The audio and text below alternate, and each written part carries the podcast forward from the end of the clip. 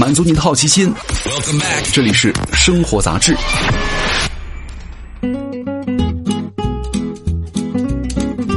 嗨，各位好，欢迎来到生活杂志，我是奥巴庆。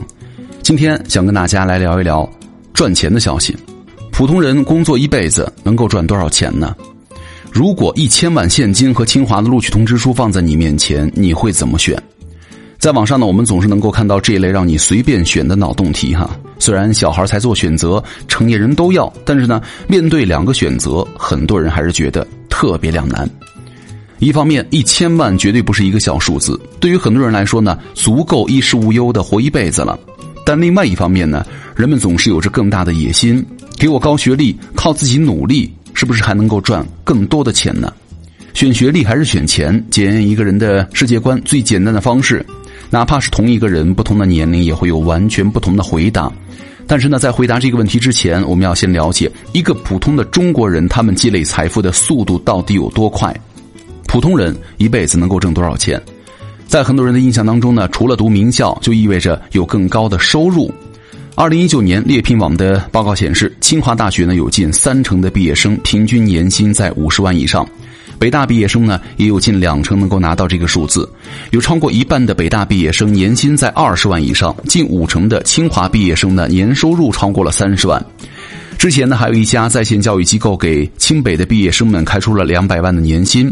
珠三角的中学呢，打着年收入三十万的口号，招来了清北毕业生任教的消息呢，也引发了很大的关注。不仅仅是珠三角哈，各地区呢都想要引进高学历人才。那当你周围全都是这样的清华北大的励志故事，你肯定会觉得好学校就等于好收入啊。但少数的例子并不能够说明名校的毕业生就赚钱容易。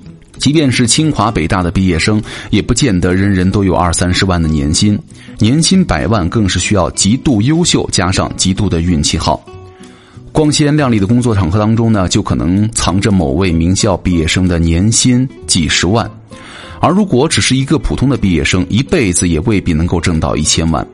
二零一九年，中国居民的人均可支配收入已经达到了三万零七百三十三块钱，城镇居民的人均可支配收入呢高达四万两千三百五十九元。而近十年当中呢，中国的人均可支配收入一直保持着百分之八左右的增速。那么，按照这样的收入来计算的话，假设你二十五岁开始工作，年收入增长百分之五，到六十岁退休，你大概能够赚到将近三百万。虽然呢，这只是全国的平均数据哈。如果换成北上广这些经济发展水平很高的地方，收入也将会水涨船高。比如说，二零一八年上海市人均可支配的收入是六万四千一百八十三元，同年广州的人均可支配收入呢也将近六万。那么，除了地区之间有差异，职业不一样，前景同样不一样。如果你在一个热门行业工作，收入的水平呢也能够提高。国家统计局的数据显示，二零一八年信息传输、计算机服务和软件业的城镇私营单位的就业人员的平均工资呢是七点六万元。毕业之后当程序员，哪怕一直敲代码不涨工资，能够赚两百七十万。如果按照每年收入增长百分之五计算的话，到退休呢大概能够攒七百三十一万元。如果你幸运的就读了顶尖学府，但是呢又不幸没有能够赶上风口的好运气，坦然接受自己是一个名校毕业的普通人，那也需要坦然接受，对吧？一辈子也挣不了一千万。问题是你赚了一千万能花一辈子吗？名校毕业意味着有赚钱的能力，而只有一千万，虽然不用干活，不用九九六，不用担心被老板骂，但是呢会担心钱会花完。一千万够一个普通中国人花一辈子吗？如果你想要过中产以上的生活的话，你肯定会觉得啊，一千万远远不够。在电视和杂志当中呢，仅仅是一套豪宅，一千万可能都不太够。周星驰刚刚以十四亿抵押了他在香港的三栋豪宅。常出现在夜游当中的渣渣辉呢，一套一百九十平的房子也卖了五千八百万港币。这些动辄几千万甚至上亿的豪宅面前呢，一千万恐怕只是杯水车薪，更不用说其他的跑车、游艇、奢侈品了。好，那就算咱们不去当贵族，凭这些钱立足一线城市当一个中产，日子可能也紧巴巴的。想在一线城市呢过上中产的生活，手里得有套房子才算踏实。可就算不买豪宅，一套普通的住房呢，也是你最大的花销了。新事物出现，消费在升级和转型，一杯喜茶都要三十块钱了，对吧？早在八年前呢，莫言就感叹过，他那笔七百五十万的诺贝尔奖金，在北京根本就买不到多大的房子。现在呢，一线城市的房价比那时更贵了。今年的五月份，中国的一线城市的房屋均价将近五万块钱一平方米。二零一九年呢，上海市内环地区的平均房价更是突破了十一万。一笔一千万的巨款呢，足够你在一线城市买套一百平米的房子。只不过买完之后，一千万剩也剩不了多少了。那除了买房子呢，上有老下有小的你还得关心子女的教育啊，父母的养老。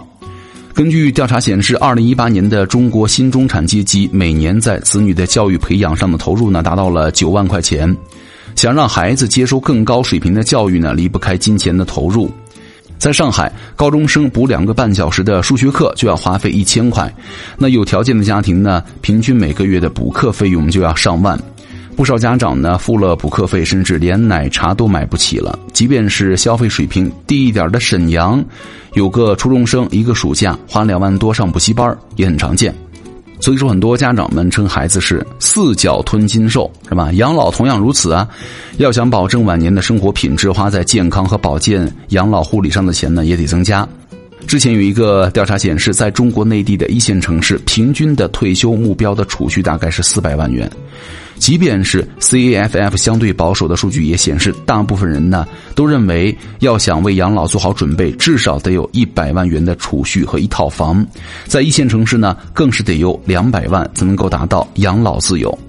那要想体面的养老呢，需要花费巨额的经济能力的支撑。那这么一算，你好像发现了，想要立足一线城市，过上有房有车、照顾好老小的中产生活，单凭这一千万，还真有点紧巴巴的。当然了，如果你站在风口，早在二十年前呢，就拿一千万买了三环里的房子或者阿里的腾讯股票，对吧？那就另当别论了。但是呢，对于很多二三线的小城市以及乡镇农村的人来说呢，一千万不够花，那显然就不客观了。之前就有研究揭示，哈，一个人的社会地位和消费水平之间具有密切的联系和关系。伴随着社会的分层出现呢，消费分层已经是公认的事实了。简单来说，就是有钱人花的钱也多，没钱人呢花的钱也少。如果从一线城市换到了二三线甚至小城去住的话，房价就能够替你省下不小的开销。今年的五月份呢，二线城市的房屋均价是一点七万一平，三线城市的房屋均价呢是一点二万，四线城市呢是七千九百六十一元。比如说最近爆红的钟美美哈，她所在的黑龙江小城鹤岗，花五点八万就可以买到一套七十七平米的房子。钟美美的妈妈呢拒绝了网红公司一百万的签约费，那在大城市的人看来呢不算什么，在鹤岗还真的是一笔不小的费用了。那除了买房这样的大额支出呢？凭借一千万来应付日常的柴米油盐，只要需求不要太夸张，也绰绰有余了。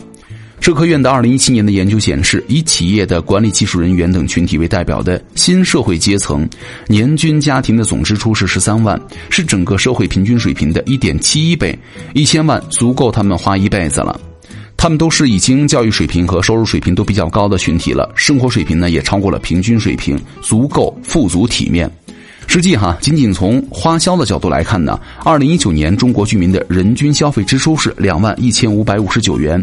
那考虑到中国居民的人均预期寿命啊七十七岁，这一千万不论何时得到都够用一辈子了。当然了，中国人的人均消费支出呢一直以每年百分之八左右的速度增长，人均的寿命呢也在不断的提高，这也就意味着每年你花销都在变多，需要你花钱的年份呢也在增加。当你钱多的时候，也会想吃的更好一点，对吧？假设你二十五岁有了这一千万，年均消费支出按每年百分之八的速度增长，到七十五岁的时候呢，你总共会花掉一千两百三十六万。如果你选了一千万，可能会操心七十五岁的时候会不会欠下两百万。其实呢，也不必这样担心，因为不管是清华录取通知书，还是一千万，实际上都不会从天而降砸到你头上，对吧？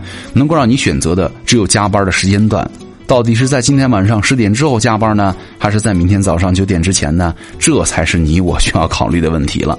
哈，好，感谢各位收听本期的生活杂志，我是奥巴庆，咱们下期见，拜拜。